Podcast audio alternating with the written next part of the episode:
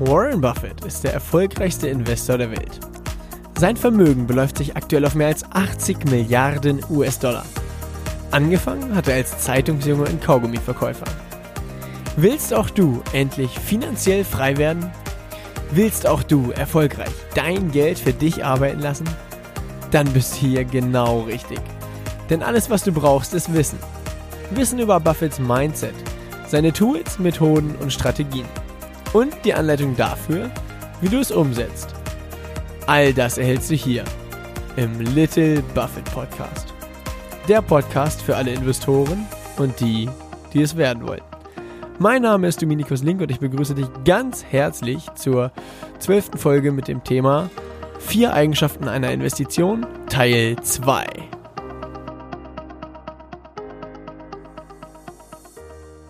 Okay, okay, okay. In der letzten Folge haben wir das Thema schon angefangen mit den vier Eigenschaften einer Investition, die ähm, darauf basieren, was Warren Buffett vor 41 Jahren schon im in seinem Brief an die Aktionäre geschrieben hat. Ich zitiere die Stelle gleich nochmal direkt zu Beginn, damit wir alle wissen, worüber wir reden oder damit wir alle auf einem und demselben Stand sind. Also Warren Buffett hat vor 41 Jahren äh, eben geschrieben, nach was für Eigenschaften sie in Unternehmen suchen, damit sie in Unternehmen investieren. Und ich zitiere es einmal auf Englisch und übersetze es dann auf Deutsch. We get excited enough to commit a big percentage of ins insurance company net worth equities only when we find first, businesses we can understand, second, with favorable long term prospects, third, operated by honest and competent people, and fourth, priced very attractively. Das heißt auf Deutsch, wir investieren in Firmen, wenn wir, wenn sie folgende Eigenschaften haben. Erstens, es ist ein Unternehmen, das wir verstehen können. Zweitens, es hat ähm, hervorragende Aussichten für die Zukunft. Drittens, das Unternehmen wird geleitet von aufrichtigen und kompetenten Menschen, also von äh, aufrichtigen und kompetenten Managern. Und viertens, das ganze Unternehmen gibt es zu einem attraktiven Preis. Und in der letzten Folge haben wir äh, damit begonnen, den, die erste Eigenschaft anzureißen, und zwar Unternehmen, ein Unternehmen zu finden, das man äh, versteht und wie man da am besten anfängt, beziehungsweise wie man Unternehmen finden kann, die man schon äh, ganz gut versteht. Und warum es so wichtig ist, äh, ein Unternehmen zu finden, das man versteht. Denn nur wenn man in der Lage ist, das Unternehmen und ähm, das das Geschäft des Unternehmens zu verstehen. Nur dann kann man die Zahlen des Unternehmens irgendwie in einen gewissen Kontext packen und die richtig einsortieren und sich da seine eigene Meinung drum bilden. Und heute in der Folge soll es nicht um den ersten Step gehen, wie man, also warum es so wichtig ist, ein Unternehmen zu verstehen und wie man Unternehmen findet, die man versteht, sondern um den zweiten Step, with favorable long-term prospects, beziehungsweise auf Deutsch mit herausragenden Aussichten für die Zukunft. Und was da eigentlich dahinter steckt, ist unglaublich spannend, denn es gibt sowas, das nennt Warren Buffett einen Moat, beziehungsweise auf Deutsch einen Burggraben. Und er beschreibt das wie folgt. Im Business ist dein Unternehmen eine Burg. Und äh, im Kapitalismus ist es eben so, jeder will die größte Burg bauen. Und wenn du eine große Burg baust, dann gibt es Menschen äh, oder andere Unternehmer und Unternehmen, die versuchen, einen Teil deiner Burg einzunehmen. Das heißt, wenn du ein großes Unternehmen aufbaust und einen, und einen großen, ähm, ja, eine sehr profitable äh, Geschäftsmöglichkeit gefunden hast, dann wird es Menschen geben, die dein Geschäftsmodell einfach kopieren und es auf eine andere Art und Weise auch auf den Markt bringen. Und Warren Buffett sagt das so schön, damit du deine Burg beschützen kannst, das heißt, damit du dein Unternehmen beschützen kannst, brauchst du einen Burggraben. Und zwar einen Burggraben, der so tief wie möglich ist und am besten sollen da hungrige Piranhas und hungrige Krokodile drin schwimmen, dass jeder, der versucht, deine Burg zu entern, an diesem Burggraben scheitert und dein Unternehmen sicher auf Wachstumskurs bleibt, auch wenn es andere Unternehmen da draußen gibt, die versuchen, einen Teil deines, ähm, deines Umsatzes äh, von dir, ich sage mal, zu klauen. Denn nur wenn das gegeben ist, nur wenn dein Unternehmen in der Lage ist, sich, also sich irgendwie zu schützen vor der Konkurrenz, nur dann kann man die, die Entwicklung des Unternehmens zumindest ein Stück weit vorhersagen. Wenn du ein Unternehmen bist, was ganz easy ausgetauscht werden kann durch ein anderes Unternehmen, weil du dich nicht abhebst, weil du nicht, ähm, weil du deine Burg quasi nicht beschützt, dann ist es unglaublich herausfordernd, die Entwicklung des Unternehmens in die nächsten paar Jahre zu projizieren, beziehungsweise dafür eine, eine Annahme zu treffen. Und äh, vielleicht ist, klingt das aktuell noch so ein bisschen durcheinander. Deshalb gehen wir jetzt gleich nach und nach ein paar Beispiele durch, denn dann wird das immer klarer und klarer. Also fangen wir mal an. Also ich glaube, das Konzept des Burggrabens dürfte soweit klar sein, dass man eben das Unternehmen als Burg sieht und schaut, dass man die, das Unternehmen so gut wie möglich von der Konkurrenz beschützt. Nun, was gibt es da für Möglichkeiten? Also ich habe hier gerade mal eine äh, Liste aufgerufen an verschiedenen Möglichkeiten eines Burggrabens. Und da sind fünf Dinge aufgezählt und danach nenne ich noch eine sechste Möglichkeit, die hier nicht mit draufsteht, aber die auch ein sehr, sehr bedeutender Burggraben ist. Der erste Burggraben beziehungsweise die erste Möglichkeit, wodurch du dein Unternehmen von der Konkurrenz abheben kannst, ist eine Marke. Das heißt, schauen wir uns mal das Beispiel Apple an. Apple ist im Prinzip, also stellen Handys her, stellen Laptops her und so weiter. Und genau das gleiche machen auch andere Firmen. Wie schafft es Apple allerdings Jahr für Jahr zweistellig zu wachsen? Naja, Apple hebt sich eben von der Konkurrenz ab durch ihre, ähm, durch die Wahrnehmung der Marke Apple im Kopf des, des Kunden. Und das macht Apple auch einzigartig und das schützt Apple vor Konkurrenz. Selbst wenn da jetzt noch ein Mitbewerber auf den Markt kommt und ähm, morgen eine neue Firma gegründet wird, die auch Handys und Laptops und so weiter herstellt und das sogar günstiger als Apple, dann ist das für das, für das Unternehmen Apple nicht von allzu großer Bedeutung, weil sich Apple, weil Apple einfach diesen riesengroßen Burggraben der Marke Apple hat. Und genau das ist eben mit Burggraben gemeint. Was für eine Eigenschaft hat dein Unternehmen, wodurch du dich von der Konkurrenz abhebst? Und also wie gesagt, klassische Beispiele dafür sind, also für jetzt den, den, den Burggraben einer Marke, sind zum Beispiel Apple oder Starbucks oder riesengroß Coca-Cola. Wie viele Leute gehen, äh, gehen ins Kühlregal und nehmen sich einfach blind die Coca-Cola-Dose und gucken sich gar nicht an, was es da noch so gibt, weil sie einfach sagen, hey, Coca-Cola kenne ich und äh, ich will einfach eine verdammte Coca-Cola haben. Und ja, also die, der Burggraben einer Marke ist unglaublich stark. Dann eine zweite Möglichkeit eines Burggrabens ist ein sogenanntes, äh, ein sogenannter Geheimnisburggraben oder den das steht hier auf der Liste, die ich gerade offen habe, nicht drin, aber das würde ich noch erweitern um äh, Patente. Das heißt, entweder, äh, also bleiben wir erstmal beim Beispiel Geheimnis. Deine Firma kann irgendwas herstellen oder weiß irgendwas, was keine andere Firma weiß. Äh, Beispiel Coca-Cola. Äh, da gibt es irgendwie diesen, diesen Mythos, dass da zwei oder drei Leute bei Coca-Cola die genaue Rezeptur wissen, und äh, aber sonst irgendwie kein anderer Mensch auf der Welt und die beiden Personen dürfen auch niemals zur gleichen Zeit im gleichen Bus sitzen, im selben Auto sitzen oder im selben Flugzeug sitzen, falls da irgendwas mal schief geht. Und das heißt, äh, keiner, keiner weiß, was tatsächlich äh, oder die, die genaue Rezeptur einer Coca-Cola.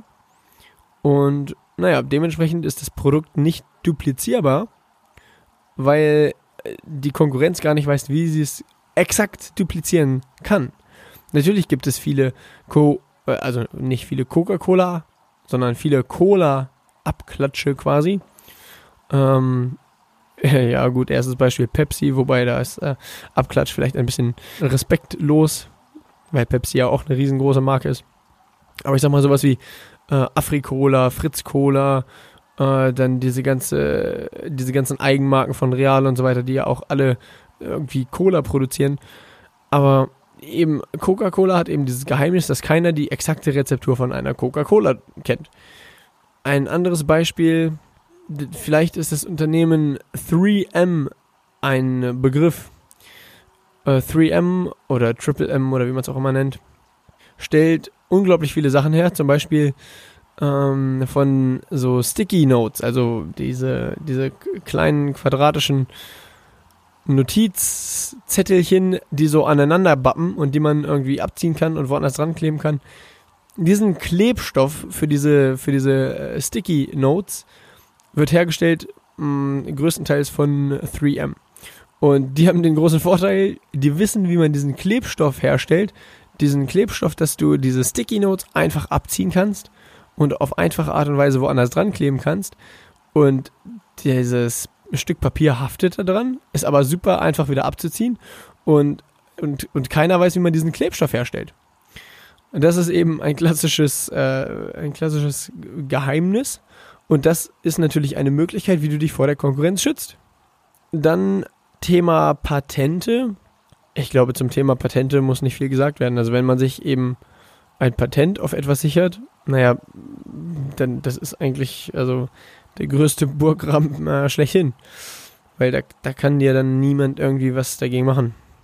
Beispiel dafür, ah, wobei, ich, da bin ich mir nicht hundertprozentig sicher, wie das ist, aber ich glaube, äh, viele von euch kennen bestimmt diese Bose Noise Cancelling Kopfhörer.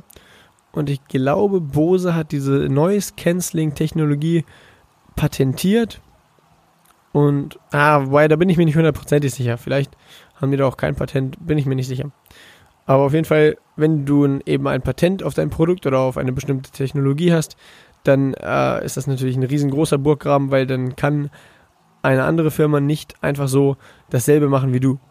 Damit bist du nicht duplizierbar und schützt dich vor der Konkurrenz. Okay, dann nächstes Beispiel für einen äh, Burggraben und jetzt wird es mega spannend. Und zwar der klassische Brücken Burg gegraben, wie man so schön sagt. Stell dir vor, du musst einen Fluss überqueren. Und es gibt über diesen Fluss eine einzige Brücke, wo du mit dem Auto drüber fahren kannst. Die nächste Möglichkeit, diesen Fluss zu überqueren, ist vielleicht 20 Kilometer den Fluss entlang zu fahren und dann gibt es da vielleicht noch eine zweite Brücke oder wie auch immer. Und ist die, die, ist der Betreiber der Brücke dann ziemlich frei in der Preissetzung? Natürlich. Die können die können für eine, für eine Brückenüberquerung könnten die 10 Euro nehmen und es würden trotzdem noch alle sagen, ja, okay, bevor ich jetzt hier 10 Kilometer in die eine Richtung fahre, dann eine andere Brücke überquere, dann nochmal 10 äh, Kilometer in die andere Richtung. Mein Gott, ja, bezahle ich halt das Geld. Was soll der Spaß?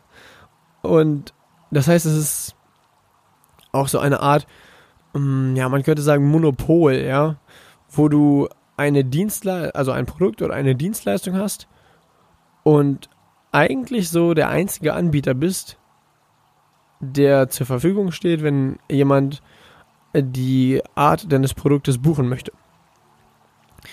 Ein schönes Beispiel dafür ist ähm, die, äh, die, die Company von Warren Buffett, äh, Berkshire Hathaway, hat neulich, also neulich, äh, vor ein paar Jahren, ich glaube vor knapp drei Jahren, eine Eisenbahngesellschaft gekauft die in den USA oder in, generell in, in, in Nordamerika sehr viel Transporte übernimmt. Also nicht, nicht unbedingt Personentransporte, sondern eben Ladungen von A nach B. Und das durch Nordamerika. Und die Firma heißt BNSF, beziehungsweise ausgeschrieben Burlington Northern Santa Fe. Und der Clou ist folgender wenn du diese Dienstleistung reproduzieren willst, das heißt, ähm, auch eine Eisenbahngesellschaft aufbauen willst, die Ladungen von A nach B schifft, dann musst du erstmal Eisenbahnschienen in Nordamerika verlegen. weil die Eisenbahnschienen eben zu, zu BNSF gehören oder da hat nur BNSF das Nutzungsrecht und dementsprechend müsstest du eigene Eisenbahnschienen verlegen, um da das Geschäftsmodell von BNSF zu reproduzieren. Und äh, das, das macht doch keiner. Da hat doch keine Lust drauf. Neben BNSF gibt es da noch ein, zwei andere Anbieter, die äh, eine ähnliche Dienstleistung haben. Aber das ist eben äh, eine, eine kleine Gruppe an Unternehmen, die sich den Markt komplett teilen und wo es auch fast unmöglich ist, da irgendwie jetzt als neuer Wettbewerber in den Markt einzusteigen. Das ist ein, ein, ein sogenannter Brückenburggraben. Dann nächster Burggraben, ein, der sogenannte Wechselburggraben. Das heißt, wenn du erstmal die Dienstleistung eines Unternehmens in Anspruch genommen hast, ist es dann leicht von dem Unternehmen wegzuwechseln und die Dienstleistungen eines anderen Unternehmens in Anspruch zu nehmen. Dazu wieder ein Beispiel, was wir vorhin schon hatten, und zwar Apple. Wenn man sich erstmal an die Apple-Produkte gewöhnt hat und erstmal in das Apple-Universum eingetaucht ist, das heißt, man hat sich ein iPhone zugelegt und weil das iPhone ja so super mit dem MacBook kompatibel ist und synchronisiert und so weiter, kauft man sich ein MacBook und dann geht auf einmal der Stand-PC kaputt. Naja, was kauft man sich? Man hat ein äh, man hat ein iPhone und ein MacBook, dann kauft man sich natürlich ein iMac und dann geht das Tablet kaputt, was kauft man sich? Natürlich ein iPad. Und wenn du da wieder rauswechseln willst, ist das unglaublich herausfordernd. Das heißt, Apple besitzt einen klassischen Switching-Mode, beziehungsweise auf Deutsch eben ja, Wechselburggraben. Und andere Beispiele sind zum Beispiel mh, IBM. IBM, also äh, das Unternehmen International Business Machines, wenn ein großes Unternehmen erstmal die Dienstleistung von IBM in Anspruch genommen hat, dann ist es unglaublich herausfordernd für das große Unternehmen, von der Dienstleistung von IBM wegzuwechseln zu einem anderen Unternehmen. Und das ist eben natürlich auch ein, ein klassischer Weg, um sich vor der Konkurrenz zu schützen.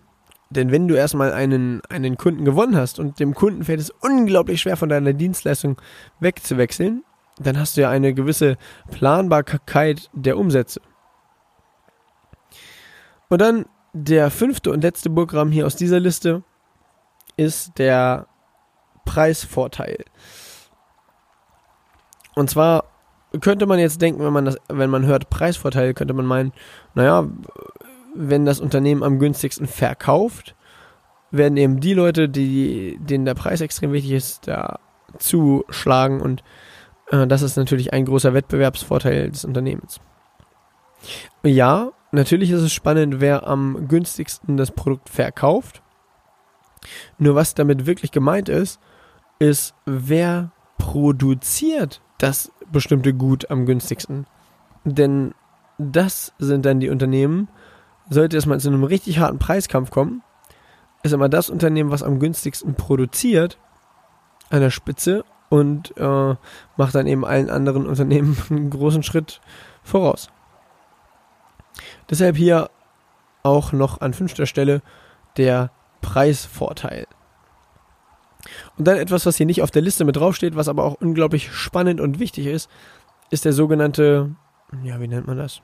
Networking Mode oder ja, das trifft am besten Networking Mode. Stell dir mal folgendes vor. Du möchtest oder nein, anders gesagt.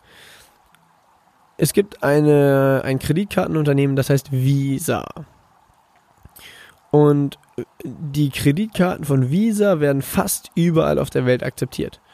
Und jetzt stell dir mal folgendes vor, du überlegst, hey, ich will auch eine Kreditkarte haben. Was für eine Kreditkarte hole ich mir? Mastercard oder Visa? Wenn du weißt, dass an dem, an, an, also da, wo Mastercard akzeptiert wird, wird auch Visa akzeptiert und Visa wird eben an einigen Orten zusätzlich noch äh, akzeptiert. Für welche der beiden Möglichkeiten würdest du dich entscheiden? Naja, vermutlich für die Visa. Weil es einfach einfacher in der Handhabung ist. Und dann, wenn, wenn wir so weit sind,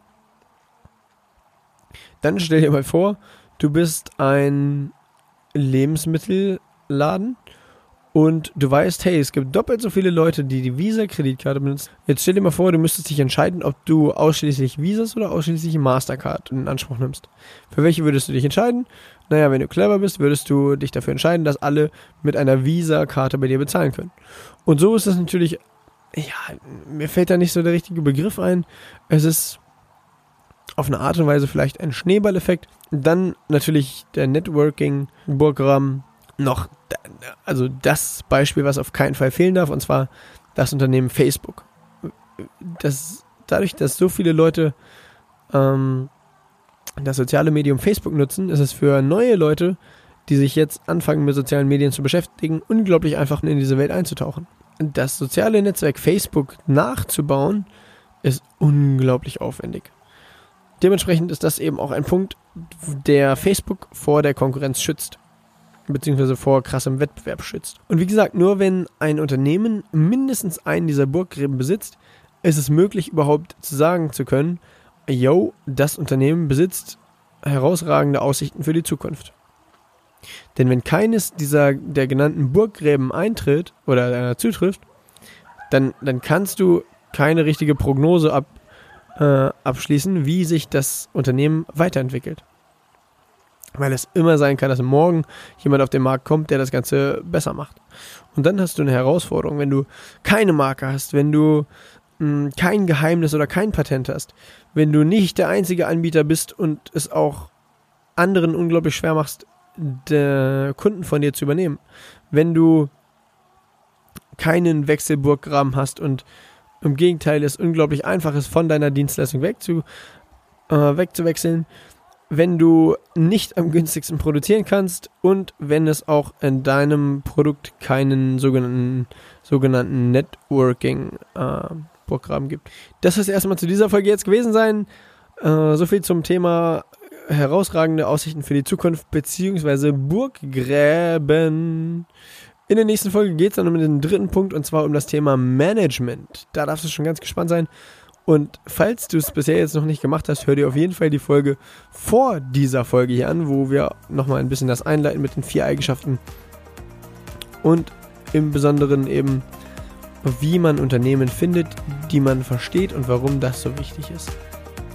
Danke, dass du dir die Zeit genommen hast, um in den Little Buffett Podcast reinzuhören. All das, was wir hier besprechen, ist natürlich keine Anlageberatung, sondern es geht lediglich darum, dir die Tools und Strategien der erfolgreichsten Investoren der Welt an die Hand zu geben. Und wenn dir der Podcast gefallen hat, dann gib mir doch gerne eine Bewertung bei iTunes und hinterlass mir da eben einen Kommentar. Und allgemein Fragen, Anregungen und Themenwünsche schickst du mir am besten über Instagram. Dort findest du mich unter dem Benutzernamen Dominikus Link, alles hintereinander weggeschrieben. Dominikus Link. Bis zur nächsten Folge und viel Erfolg beim Investieren.